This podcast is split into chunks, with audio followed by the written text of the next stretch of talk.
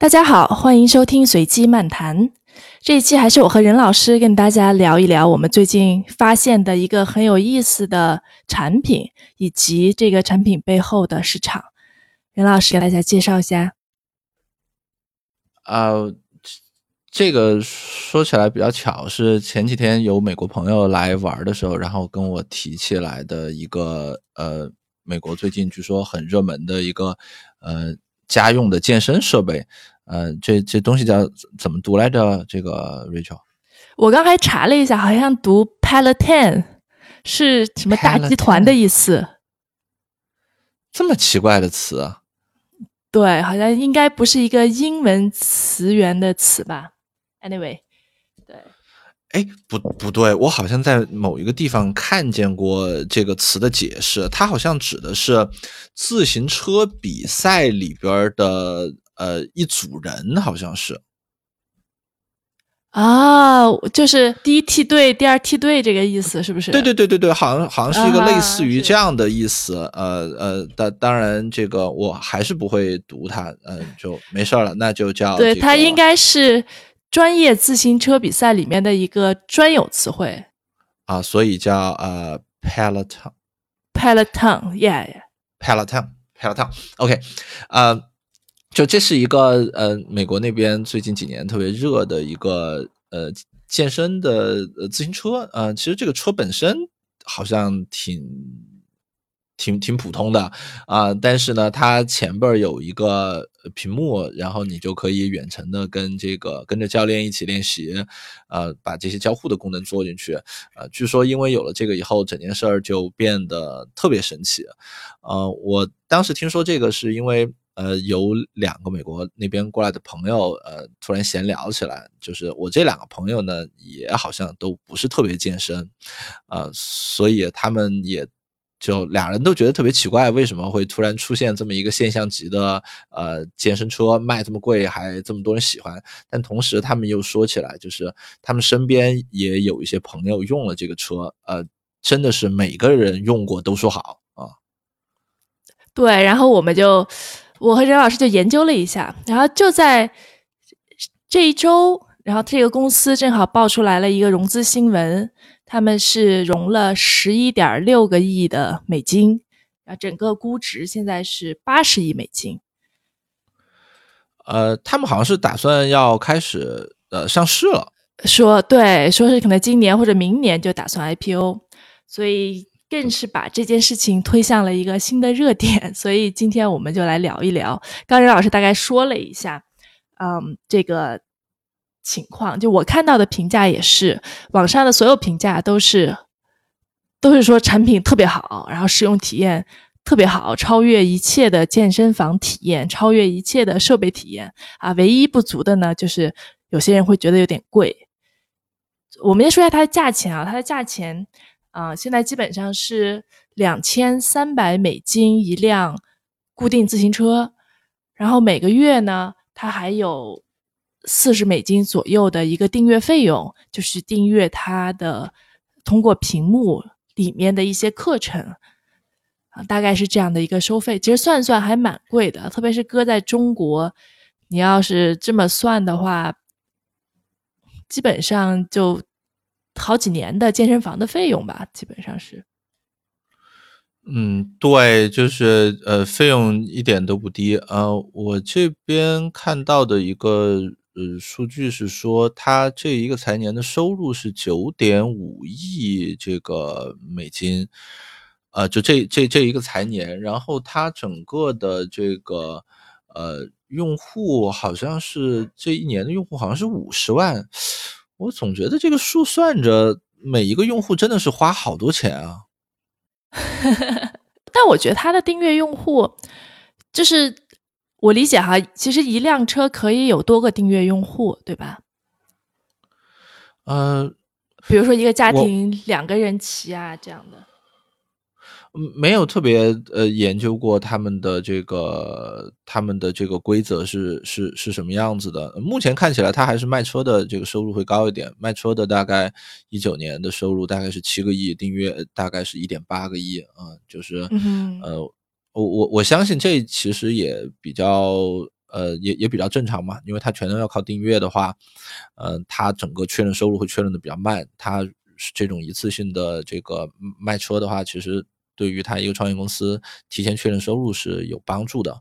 呃，但是整体来看还比较健康，就是它一七一八呃一九三个年度，它在卖设备和在订阅上边的这个呃收入比例一直都还是保持相对稳定的这么一个关系。它一七年的时候是有呃卖了一点八亿的车，然后呢有三千万的订阅，三千万的订阅收入，那大概这中间的比例差不多是一比五。呃，一八年、一九年差不多也都在这个呃一比五、一比四的这个范围里边，应该说还是比较健康的。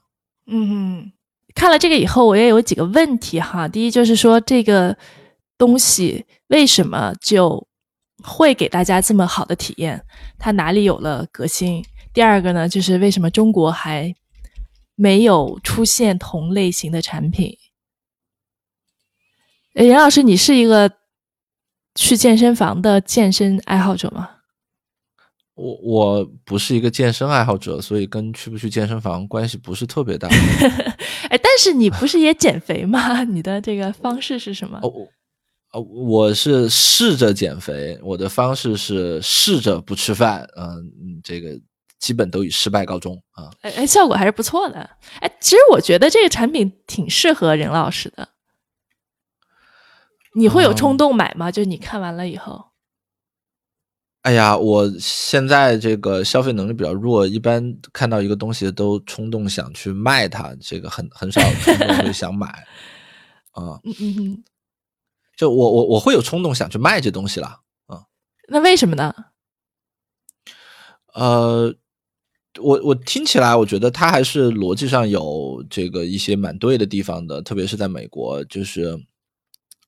呃，你你第一，你你你可以在家里就做这件事情。那么，那对于你来讲呢，其实第一，你可以去节约这个呃路上 travel 的这个时间。然后呢，你也这个这个这个对于这种这个嗯。像我这样的家里蹲呢，那么他也就变成一个可触及的。因为如果是一个在上班的人，他可能去一个外边健身房还心态比较正常。如果他每天本来就在家里，专门出去一趟健身，好像也不是特别的符合逻辑。嗯，这个嗯，第三个可能就像你刚才说到的，毕竟这个东西是买了以后呢，全家都可以用的。它它比起这个呃。每个人单独去买这个健身房的会员呢，可能会划算一点点，但但但是它这个价格一点都不低啊，呃，所以从这些角度来讲，我觉得都还呃挺不错的啊。嗯哼，对我看了一篇文章，还有一些网上的评论，嗯，大概讲了一下为什么这个自行车能够那么受欢迎。其中有一点，也就是说，有人会说它的这个体验是完爆健身房的。我觉得这个，这这这个评价还是非常高的。原因有几点哈，第一，刚杨老师也说了，就是你不用说去出门去通勤的这个时间。另外呢，就是你也不用专门去为了健身准备一套设备，包括一套衣服。我看这个车它都是配一双鞋的，这个鞋只能在你蹬这个车的时候用。所以，也就是你在家里，不管你穿着什么衣服，你只要穿上了这个鞋，你就只能蹬他的车。而且，电过动感单车的朋友可能都知道，动感单车是一个运动量非常大的一个活动。基本上，你骑上去十分钟左右就开始狂出汗，啊，整个一节课下来也不会说超过四十五分钟，因为大部分人都坚持不下来，所以是强度非常大的。那你。作为一个平时不怎么去健身房或者都懒得锻炼的人，他可以这么容易就让自己出这么多汗，我觉得应该是非常有成就感的。这一点上来说，我就觉得他比较适合任老师。嗯，对我听见你说的时候，我就老想说，嗯，他他。怎么能让我坚持下来呢？你一听你说这个十分钟就开始狂出汗，然后我心里就开始犯嘀咕。然后你还说要坚持四十分钟，然后我就已经绝望的那个感觉，呃，就听起来就是一个光 听一听就让人望而却步的事情。所以，所以我还挺好奇他怎么通过这么一个远程的交互来使得你能够，呃，把这个事给给坚持下来的。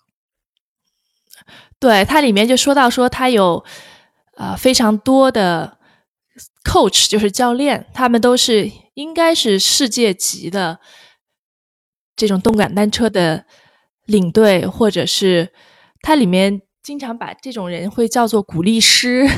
我不知道大家有没有看过一个美剧，叫做《Billions》，里面有个场景，就是在一个动感单车房里面，有一个律师，然后他就在骑他的车，同时他的鼓励师也在旁边骑，他们俩就一直在比赛，然后在他的那个鼓励师在给他相互鼓劲儿，就是非常燃的一种感觉。我觉得这个 Peloton 应该也某种程度上可以起到这样的效果。首先呢，就是在你的面前有个巨大的屏幕，它应该是个。应该是比 iPad 还要大的一个屏幕，然后里面呢，你的这个动感单车的教练就非常近的在你的面前，他就是一个特别大的特写，你和他可以有直接的眼神的接触啊。当然了，他看不到你，对吧？但是这个直接的眼神接触呢，有时候也是会鼓励到在运动的人。那另外还有排行榜，你每一节之后呢，都会有关于。啊，消耗啊，速度啊，表现的一个排行榜，因为我们都没有体验过哈，但是从这个 review 上来看呢，基本上所有的用户体验完了以后都是五星好评啊，基本上很多人都说他从来没有坚持下来过任何一项运动，但是在这辆车上啊做到了，比如每周。连续三天以上的练习，然后或者是达到了一个身体塑形的目的，呃，还真是挺有意思的。就是，呃，因为你你刚才说到说，其实教练也看不到你，这就让我想到了前前段时间，因为我花了一些时间去关注这个教育培训的这个市场，呃，就。听起来，他这个体验其实有点像你教育培训里边那个纯粹的录播课的体验，对吧？就是虽然这个教练可能是一个呃很知名的教练，但其实他跟我也没有太多互动。呃，我我我不知道他是一个实时的直播还是一个录播，但听起来，因为他跟我也没有太多交互，对对我来讲，这基本上也就是一个看视频的一个体验。是，呃呃，国内。至少在教育这个领域里边，大家好像对于呃看视频上网课这个呃呃东西的付费意愿好像蛮弱的。嗯哼，嗯，就不知不知道这个美国的同胞是怎么想这件事儿的，嗯，还挺有意思。是，呃，首先这个 Peloton 它有个硬件嘛，对吧？这个不太一样，但我们单对。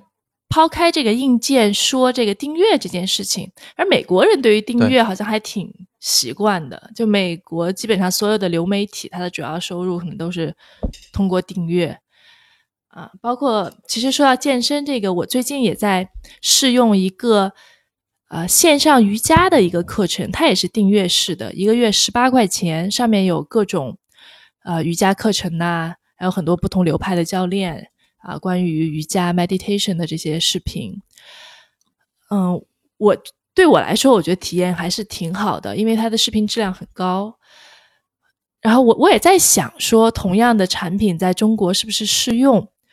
那首先一个问题就是盗版的问题嘛。那比如说我对一个月花，就我们也不说一百块钱了，我们就一个月花三十九块钱，对吧？比如我订阅一个某一个课程类的东西。那大家能想到的结果就是，那肯定淘宝上就会有三块九的 课程，对吧？他就会把这些东西就倒下来。然后我们都不说这种，比如同寝室四个人共享啊，这种，我觉得这都是这都是可以接受的，对吧？但是你要是把课就倒下来，然后呃资源盘什么百度盘一分享，这个整个的经济模式就被打破了嘛。而事实上。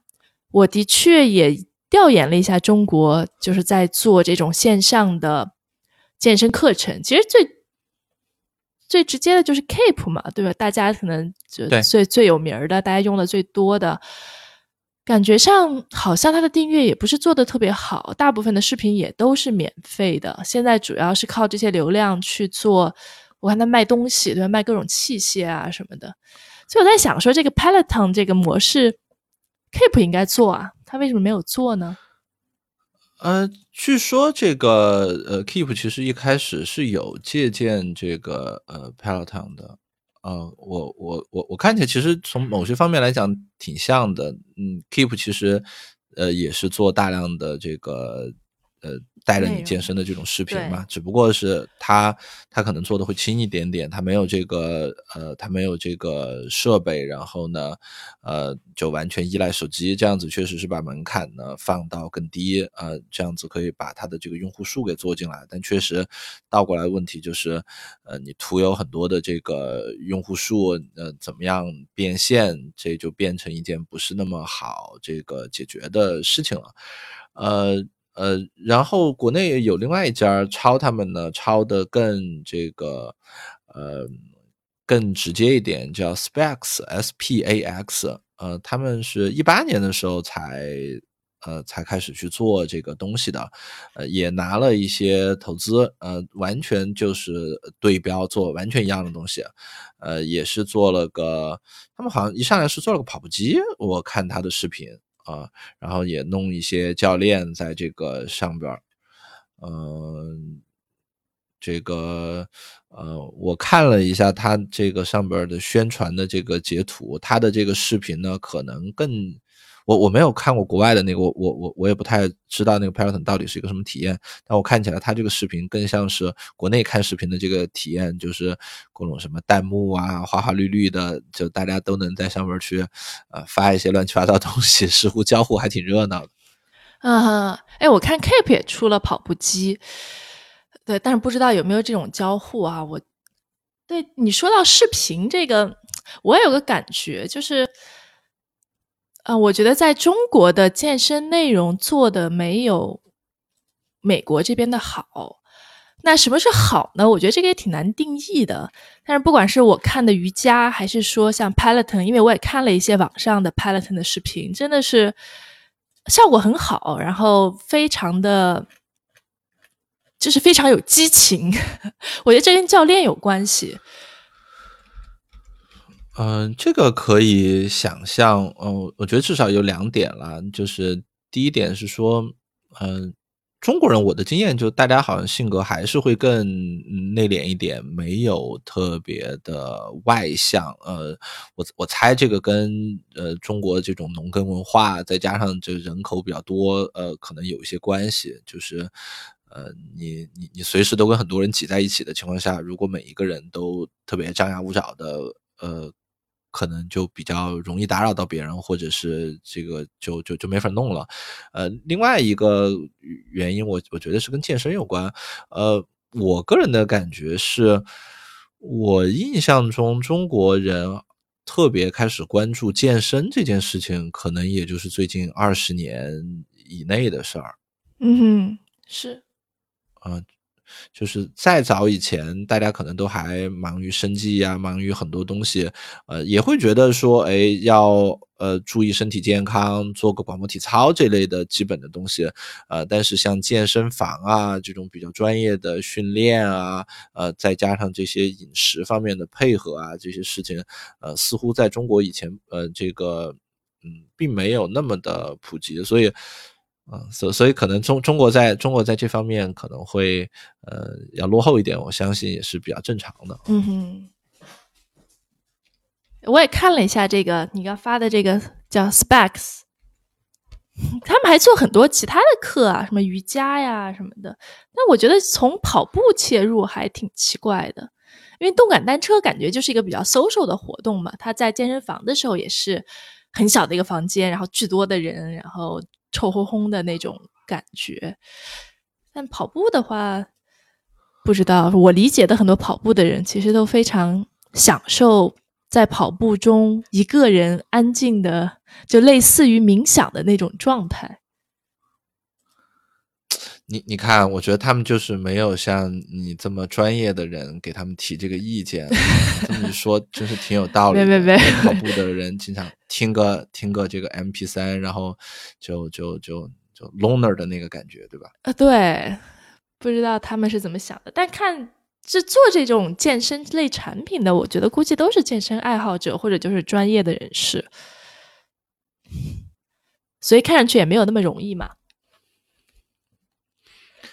对，为为什么呢？就是嗯，看起来如果我我我当然想的比较暗黑啊，就是在深圳这边找一个厂生产一个质量还不错的东西，然后再把美国的盗版视频往上一放，呃，除了这个语言是稍微有一点点问题以外，好像别的感觉跟美国体验也没什么区别啊，至少可以往印度卖嘛。哎，可以试一试，任老师试一试。对，其实说到健身，其实我们之前没有聊过健身这个市场，但我我是觉得这是一个应该是增长会蛮快的一个市场。就我在北京工作的，比如过去五年来看，我觉得这个趋势特别明显。当然，一方面了，是因为周围的人都长大了，对吧？我觉得这样对我来说，健身这件事情，可能真的是三十岁的时候才，就是过了三十才开始考虑的一件事情。第一是说你的。精力体力的确是跟不上了。第二是说，你也有一些闲钱，有一些时自由支配的时间可以去做这些事情啊。但的确是从我身边的朋友上来看，请私教的、办年卡的这些人会越来越多，而且呃，花更多的时间像投入到例如比如网球、跑步这种专项运动里的人也会越来越多。所以感觉，我觉得这是一个。挺好的市场，嗯，但前面中国这个健身也做败了这个很大一波公司啊，就是以前以这种基于健身房模式的，呃，这个呃，大量依靠这种体。对我前一阵还看这个新闻，好像健身房也开始成批成批的倒掉，就跟着。P to P 暴雷的风潮，成批成批的倒掉，对，还包括之前的共享经济的健身房的，也基本上都死了。对，因为健健身房的问题是，嗯，它跟 P to P 有一点比较像的地方是，它这里边其实也存在一个蛮强的错配。啊，就是大量的通过办这种会员的方式，提前去收好几年的收入，呃，那么这个中间，呃，健身房其实，呃，它的收入和它的这个支出其实是非常不错配的。据说，我前一段看到有一些特别暗黑的文章说，呃，健身房的这个能不能赚钱，就看是最后倒闭的那一下能逃掉多少的这个会员费。啊，就是他在他在运营期间，其实你去看他财报，他可能全都是不赚钱的。所以就经常还有健身房老板跑路嘛。是，所以所以我觉得在健身这个问题上，可能国内也是在哎，但也是在尝试前最最早。对，我觉得这也是上一代的健身房。其实现在我知道北京和上海已经开始有所谓新一代的健身房，它的方式就是收月费。其实这边和美国很像，美国这边不管是健身房还是瑜伽室，它都是收月费，而且你随时可以停。呃，然后它是一个什么样的方式？因为我我我现在看到有很多，虽然我自己从来不健身啊，但是我我听说，呃。以前都是那种比较大的一个健身房，东西要比较全的，甚至好多时候人家去了都会问有没有游泳池。然后现在好像开了很多这种中小型的，就那种私教啊，呃，或者是这种嗯，不一定是私教啊，对，而且开在这个商场里或者是国贸啊这种特别高大上的地方。对对，我觉得这也是一个区，有有那种专门的私教工作室，里面就是有一些简单的。器械啊，主要是靠私教的，还有专门的，嗯，我知道北京和上海都有那个有一个叫 Space 的健身房，它只有动感单车和瑜伽，其实就两个房间，一个房间放了很多动感单车，一个房间是空的，就去做瑜伽。嗯，我觉得这个也还蛮有意思的。可能大家也都变得比较理性了，意识到说，如果你真的要健身，其实你也只需要固定的做那两三样东西。如果你是去那儿体验，希望那个地方什么都有的，你多半也就对。而且，哎，你有没有发现，我们刚刚说的这些，他更关注于教练，或者说他基本上都是需要教练的，就不像以前健身房，大家觉得说啊，那我就自己去游个泳啊，自己去这个呃举举铁呀之类的。呃，我我我在想，是不是也跟国内现在外边的这种呃公共的这些呃基本的这些器器这个设施和器材变得比以前多了，会有一定的这个关系。就如果你只是想举个哑铃，其实你买一个自己在家里折腾就好了，你也不是那么需要去健身房。然后现在在。呃，政府也在这个社区里边有一些比较简单的，虽然现在主要还是被老头老太太占据的一些特别简单的一些这个活动一下的这个设施，呃，像游泳池啊这类的，呃，因为因为我住在海淀这边，所以我我周边的这些什么学校里边的就什么游泳池啊、哑铃啊、这个操场啊这些，都还是可以相对容易的免费使用，啊，所以确实，如果我真的会考虑去健身房，要么就是去洗澡，要么就。就就就可能只是去找教练，当然后者是从来不会发生的了啊。嗯，对，所以这种专业的健身的这种感觉就有点像教育，是不是？就有点像是一个课的这种感觉。我我我感觉上应该是可以会被线上的某种方式取代的，但的确，中国这个盗版的问题是一个，就我不知道怎么解决。现在有什么方式解决吗？呃，现在在教育这边，呃，大家尝试比较多的一种模式是所谓的呃双师制的大班课啊，就是我我前面提到过，在教育这个领域里边，嗯，中国人还是不太习惯去为了呃录播课去付费的啊，然后呢，以前呃。前前面几年普遍在折腾的这种小班课呢，成本上又不是特别经济啊，呃，是嗯，然后呃，最近好像大家看到的一个机会就是把这两种模式给结合在一起，他是找一个名师，呃，然后这个名师呢去上一个特别大的班儿啊，其实是一个基本上是一个直播大课的一个体验，嗯，然后嗯，同时呢，他给每一个。班呢分成若干个学习小组，每一个小组它会有一个呃辅导员、导师一样的角色去组织你学员之间的这些互动，呃，来去呃做一些呃，包括做一些答疑啊这些呃工作，呃，他通过这两种方式呢，呃，使得说你既不好把这个完全去。跟以前那种视频录播课程比，因为视频录播课程其实你非常容易就能去找到盗版这些。现现在它因为中间是有交互有体验的，所以你你不太容易去盗版。嗯，但是嗯，同时呢，它这种方式下边名师只需要一个，然后下边只需要一些呃做简单答疑、做互动的这些呃年轻的小导师。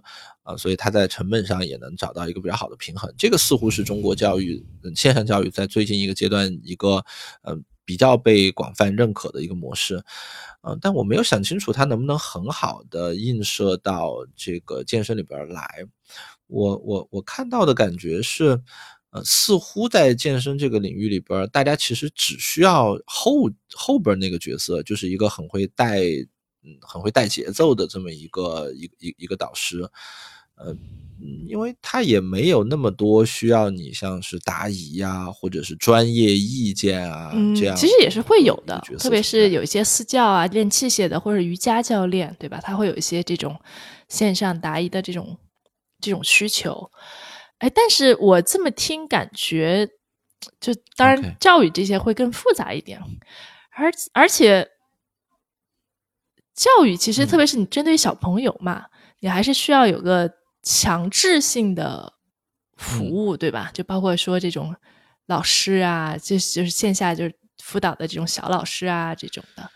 那健身，我不知道健身，我觉得你只要给他够强的正向激励，然后他应该是想去健身的人，肯定还是有动力的嘛。而且都是成年人了，对吧？还是有一定的自律能力的。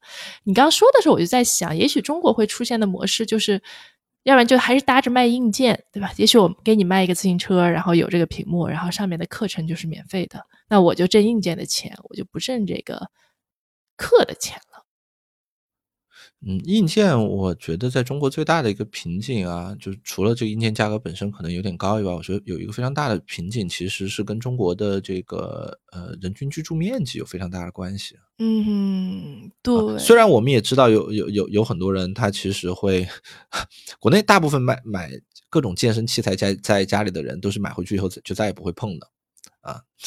嗯哼，我我不知道如果这个东西在国内有会不会好一点点，但是，嗯，在国外也是这样，对吧？就为什么，嗯，Peloton 这么火，就是因为它打破了这个惯性。就之前大家买健身器械到自己家里，不管是放在车库里啊，还是放在哪里，那基本上都不太动的，就落灰晾衣服了。对，但这个 Peloton 就让它改变了这个方式。还有一点，其实我们刚才没有说到，就它为什么，嗯。传播的这么快，嗯，就它其实有点被当做了一个潮流，就是你去 Instagram，你去搜这个 Peloton，就有很多人会晒，他会把这个当做家里的一个比较不错的摆设，然后在晒的时候呢，也会晒出来，比如窗外的风景啊，啊，露台呀，对，就是他会把这个当做一个生活。标志和生活状态的一个标榜。那那如果这样，就如果要说晒东西，像国内有抖音这种东西，你不觉得晒这个更合适吗？对吧？啊，对啊，这其实虽虽然我没有骑过动感单车，但但但一想，它跟那个三十秒短视频还挺 match 的，就是嗯，我挥汗如雨的骑三十秒，然后就趴那儿再也不动了，但是我可以录一个看着还挺热血的视频的。但 Instagram 上的更多视频是一个。嗯，美女穿着特别好看的瑜伽服，什么 Lululemon 是吧？然后在一个落地玻璃窗前，然后眺望着远方的一个画面。那为那为什么要做一个视频啊？不是视频啊，Instagram 嘛，就是照片啊，也有短视频，对，对对对。嗯，就就嗯，刚刚才我就说啊，就是嗯，国内其实大家人均居住面积还是相对美国没有那么宽裕，呃，摆这么一个大东西，其实拍出来也不好看啊。地面地面成本有点高，当然就拍出来不好看也是个很要命的事儿啊。对，嗯，所以就是那看上去那个 specs 应该做的不是特别好。嗯，对，好像看起来没有一个要引爆的感觉。嗯，是，就毕竟 Keep 在那那么多年没有做这件事儿，可能也有一定的原因。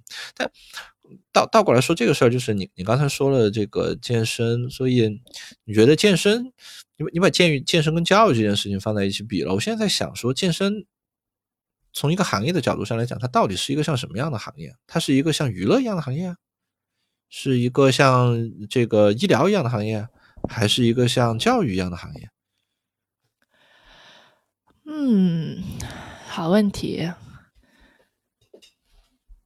就你能看到，其实它在几方面都会有一些相似的地方，对吧？就它它跟娱乐的这些相似，就像你说的，美国的这种健身教练，他是一个需要能非常会带节奏的这么一个人，他他一定程度上来讲，有点像一个主播的感觉。是，我觉得，对于不同的人来说，健身这件事情不一样。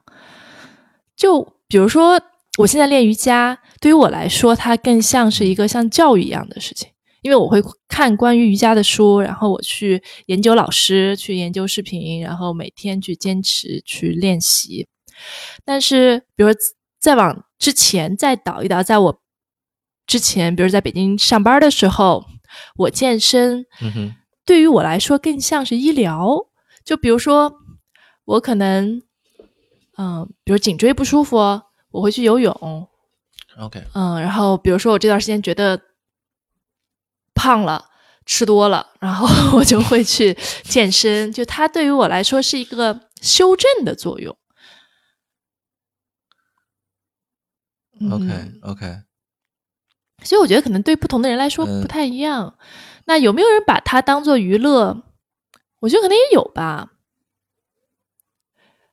就是在哎，但是在美国有一个分类叫做 self care，就是叫怎么说？就是大家特别是在硅谷有一个很流行的说法，很多人也都会说，特别是创始人呐，就就是工作强度很大的这些精英人士，都会特别强调 self care 这件事情。现在就是要照顾好自己。那像是比如说冥想啊、健身呐，包括读书、旅行啊，包括一定程度的娱乐和社交，这些都是属于到这个大的 self care 的一个范畴。就你你说的时候，我就试图想这个感觉，后来就发现果然是就是什么限制了我的想象力，就一直就没有找到那个。不不过我会好好想一想这件事儿。什么限制了你的想象力？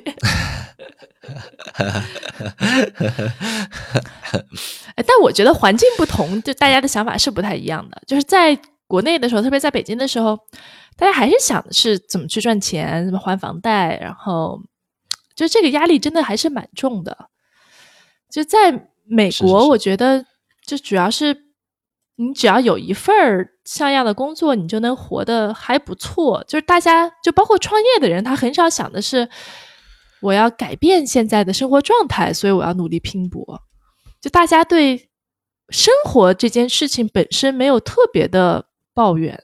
就大部分人啊，当然也有很穷的那种，就每天吃不上饭的，那是另另一类说法，或者流浪汉，对吧？美国其实也有很多很穷的人，但是大部分人，对，他会觉得哦，OK，生活挺好的，哦，他不会说为了改变生活去努力的拼命工作。但我觉得在北京的状态，至少我当时感觉周围很多人的状态都是为了。